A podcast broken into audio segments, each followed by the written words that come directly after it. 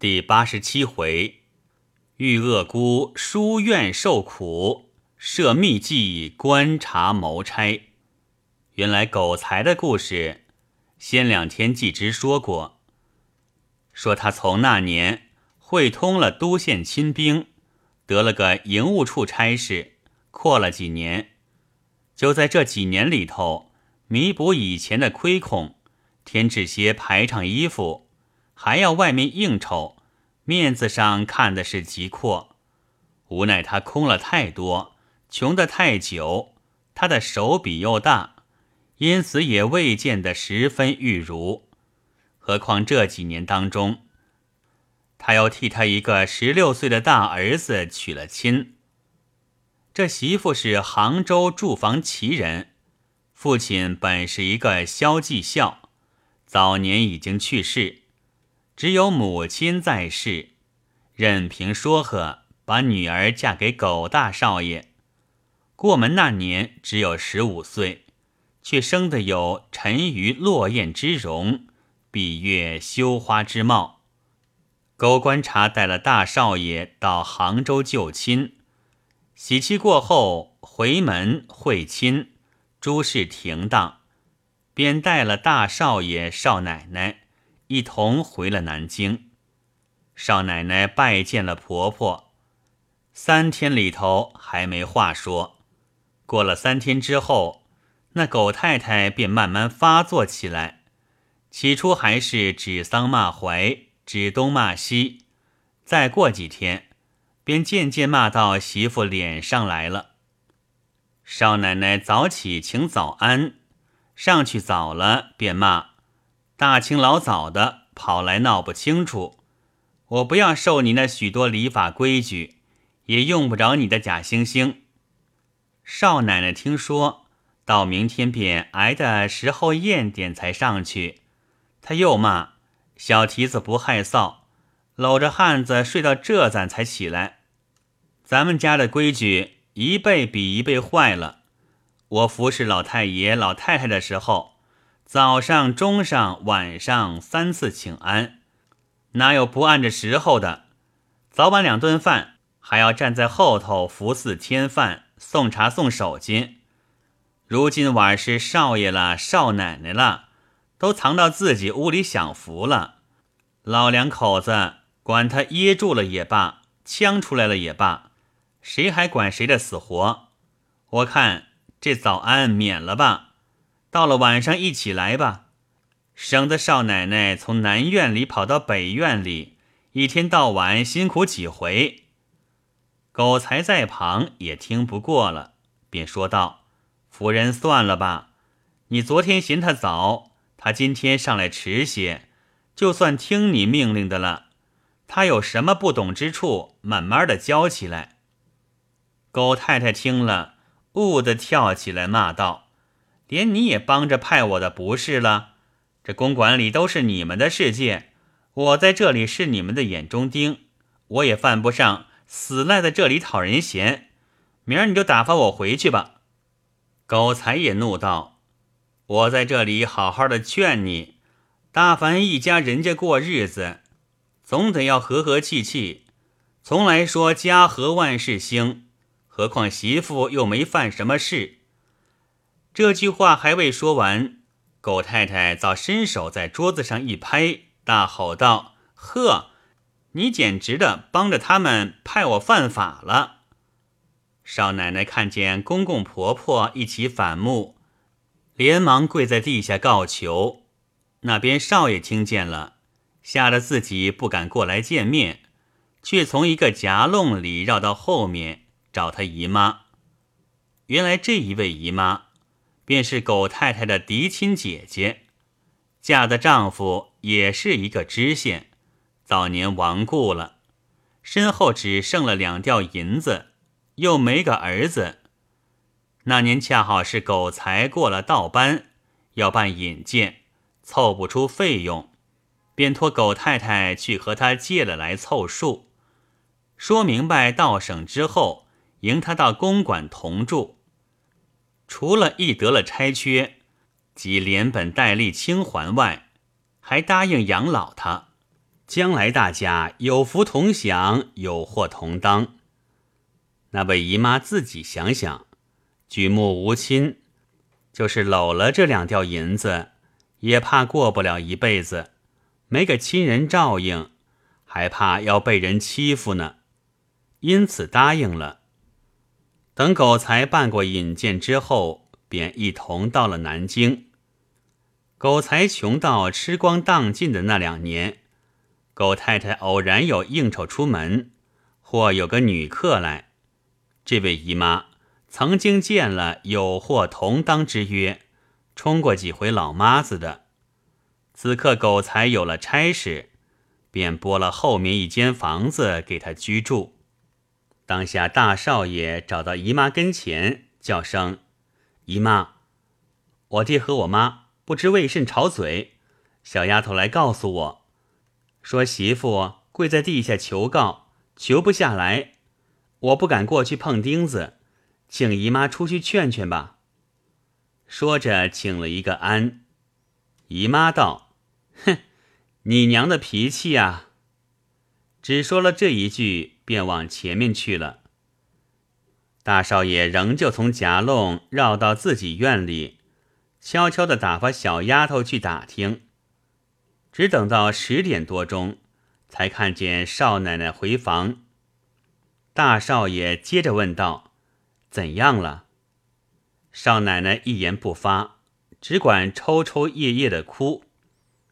大少爷坐在旁边，温存了一会儿。少奶奶良久收了眼泪，仍是默默无言。大少爷轻轻说道：“我娘脾气不好。”你受了委屈，少不得我来赔你的不是。你心里总得看开些，不要遇出病来。照这个样子，将来贤孝两个字的名气是有的。你想的，大少爷只管鼓鼓而谈。不料有一个十二岁的小少爷，就是那年吃了油麻团儿，一双油手抓脏了拎来衣服的那宝货。在旁边听了去，便飞跑到娘跟前，一五一十尽情告诉了。狗太太手里正拿着茶碗喝茶，听了这话，恨得把茶碗向地下尽命的一摔，豁啷一声，茶碗摔得粉碎，跳起来道：“这还了得！”又喝叫小丫头：“快给我叫他来！”小丫头站着。垂手不动，狗太太道：“还不去吗？”小丫头垂手道：“请太太的事，叫谁？”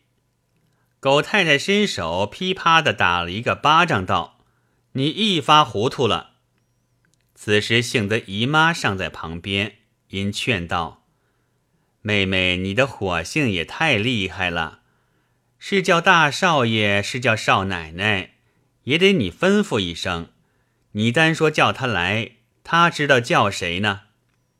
狗太太这才喝道：“给我叫那畜生过来！”姨妈又加了一句道：“快去请大少爷来说太太叫。”那小丫头才回身去了。一会儿大少爷过来，知道母亲动了怒，一进了堂屋，便双膝跪下。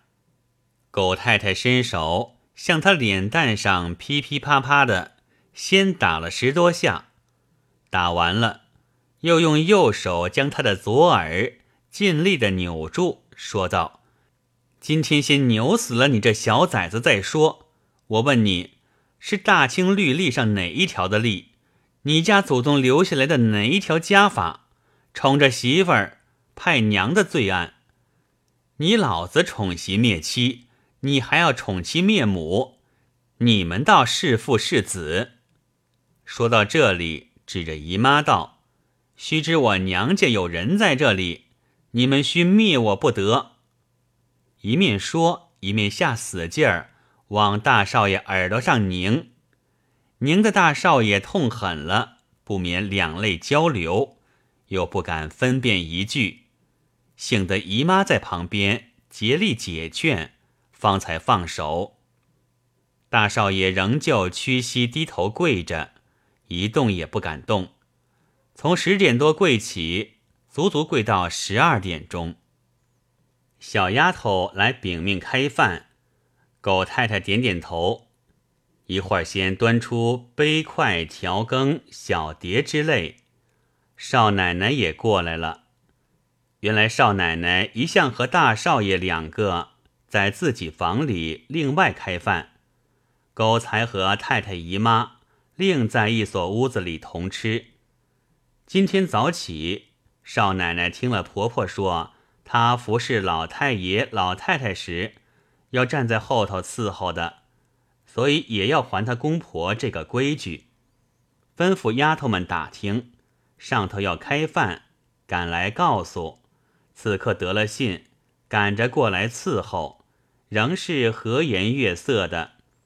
见过姨妈婆婆，便走进饭桌旁边，分派杯筷小碟，在怀里取出雪白的丝巾，一样样的擦过。狗太太大喝道。滚你妈的蛋！我这里用不着你在这里献假殷勤。吓得少奶奶连忙垂手站立，没了主意。姨妈道：“少奶奶先过去吧，等晚上太太气平了，再过来招呼吧。”少奶奶听说，便退了出来。狗才今天闹过一会儿之后，就到差上去了。他每每早起到了差上，便不回来午饭，因此只有姨妈、狗太太两个带着小少爷同吃。及至开出饭来，大少爷仍是跪着。姨妈道：“饶他起来吃饭去吧，我们在这里吃饭，旁边跪着个人，算什么样子？”狗太太道：“怕什么？饿他一顿。”未见得就饿死他。姨妈道：“旁边跪着个人，我实在吃不下去。”狗太太道：“那么看姨妈的脸，放他起来吧。”姨妈忙接着道：“那么快起来吧。”大少爷对狗太太磕了三个头，方才起来，又向姨妈叩谢了。狗太太道：“要吃饭。”在我这里吃，不准你到那边去。大少爷道：“儿子这会儿还不饿，吃不下。”狗太太猛地把桌子一拍，道：“敢再给我赌气！”姨妈忙劝道：“算了吧，吃不下少吃一口。丫头，给大少爷端坐过来。”大少爷只得坐下吃饭。一时饭毕。大少爷仍不敢告退，狗太太却叫大丫头、老妈子们捡出一份被褥来，到姨妈的住房对过一间房里铺设下来。姨妈也不知他是何用意，一天足足扣留住大少爷，不曾放宽一步。到了晚上九点钟时候，姨妈要睡觉了，她方才把大少爷。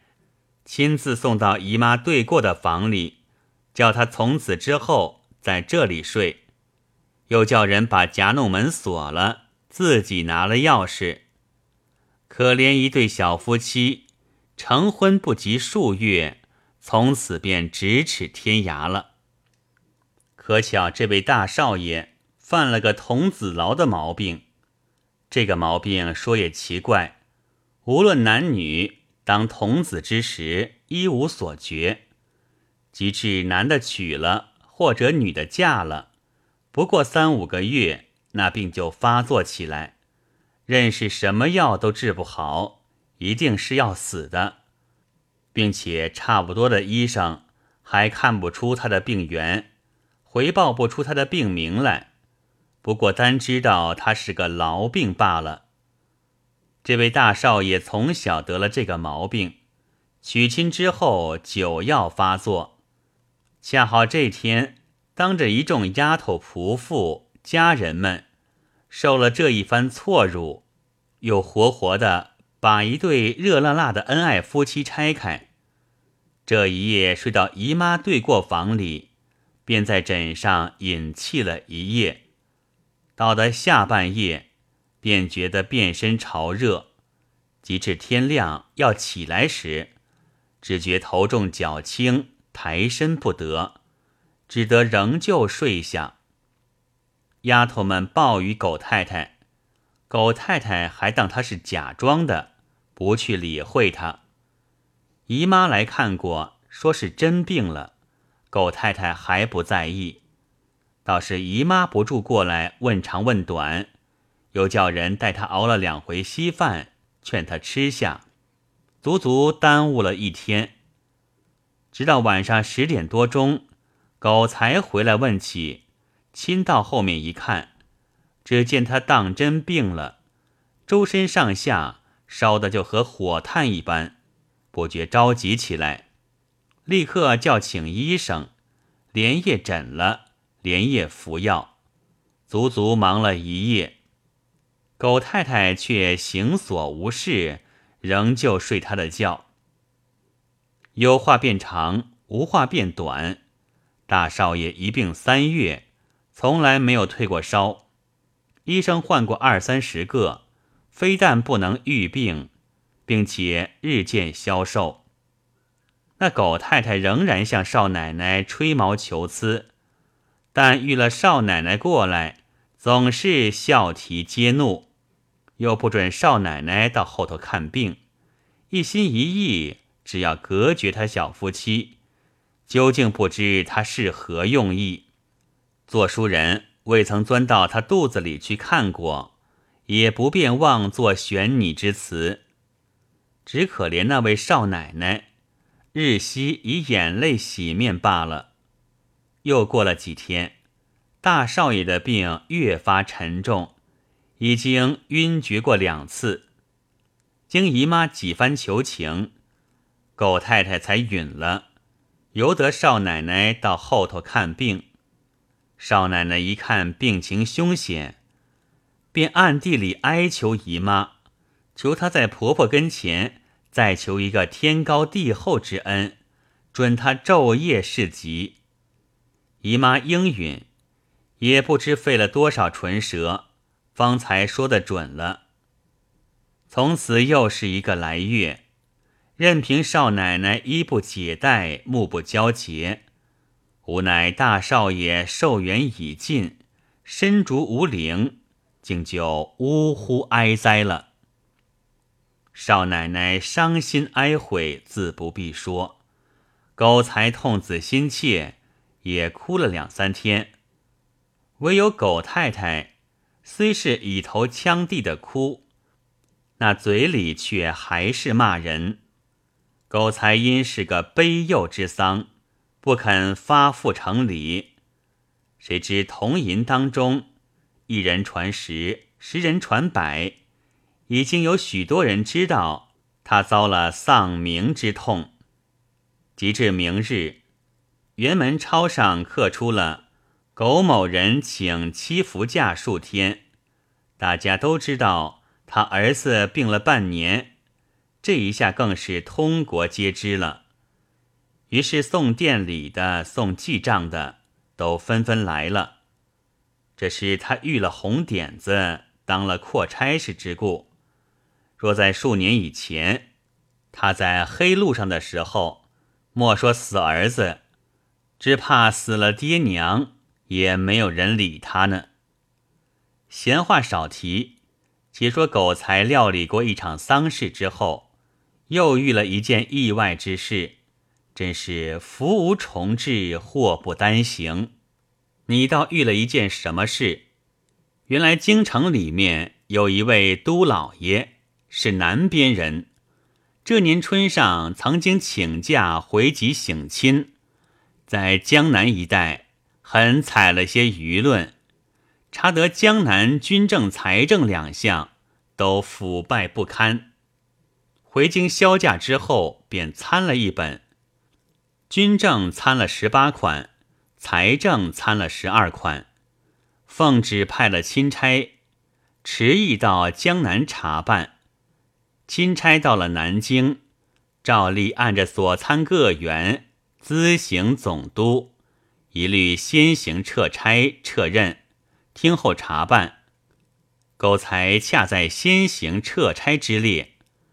他自入仕途以来，只会耍牌子、讲应酬，至于这等风险，却向来没有经过。这回碰了这件事情，犹如当头打了个闷雷一般，吓得他魂不附体。幸而不在看管之列。躲在公馆里，如坐针毡一般，没了主意。一连过了三四天，才想起一个人来。你道这人是谁？是一个候补周同，现当着都原文巡捕的，姓谢，号叫分臣。这个人向来与狗才要好，分臣是个极活动的人。大凡省里当着大差的道府大人们，他没有一个不拉拢的。狗才自然也在拉拢之列。狗才却因他是个巡捕，乐得亲近亲近他，四面消息都可以灵通点。这回却因分臣足智多谋，机变百出，而且交游极广，托他或有法子好想。定了主意，等到约莫散园之后，便到分臣公馆里来，将来意说之。分臣道：“大人来的正好，卑职正要带某大人去斡旋这件事，就可以顺便带着办了。但是这里头总得要点缀点缀。”狗才道：“这个自然，但不知道要多少。”分臣道：“他们也是看货要价的，一看官阶大小，二看原餐的轻重，三他们也查访差缺的肥瘠。”狗才道：“如此，一切费心了。”说罢辞去。从此之后，狗才便一心一意，重托了谢分臣，到底花了几万银子。把个功名保全了，从此和分臣更成知己。只是功名虽然保全，差事到底撤了。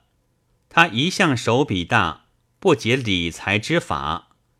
今番再干掉了几万，虽不至于像从前吃尽当光光景，然而不免有点外强中干了。所以等到事情平静以后。高才便天天和谢分臣在一起，盯着他想法子弄差事。分臣道：“这个时候最难。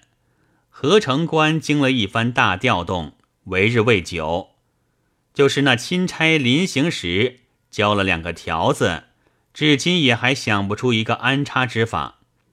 这是一层，第二层是最标致、最得宠的五姨太太。”前天死了，狗才惊道：“怎么外面一点信息没有？是几时死的？”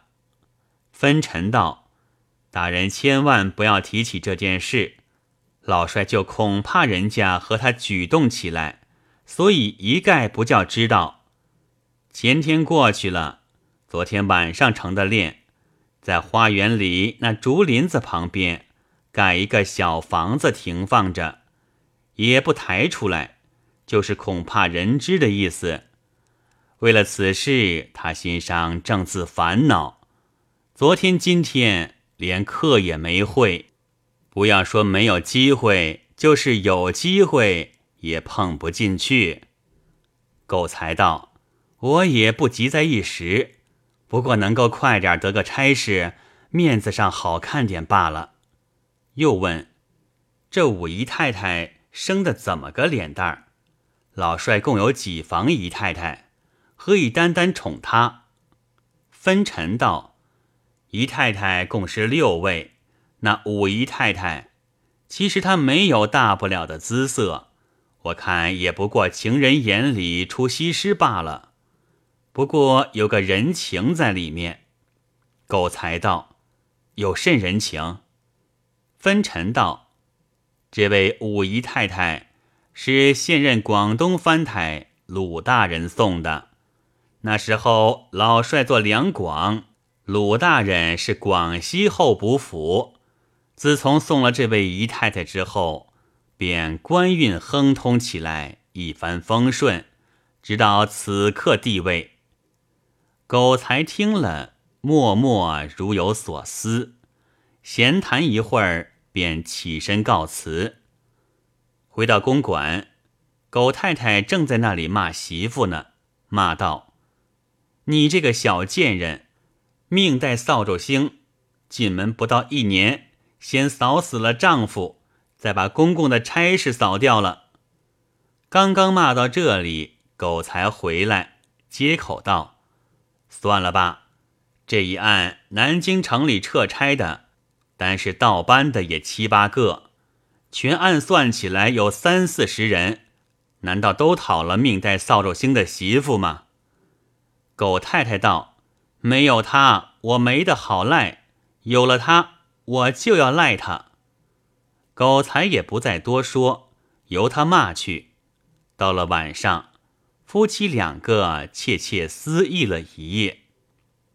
次日是元期，狗才照例上园，却先找着了分尘，和他说道：“今日一点钟，我聚了个小东，叫个小船喝口酒去，你我之外，并不请第三个人。”再问柳下船，我也不客气，不拒帖子了。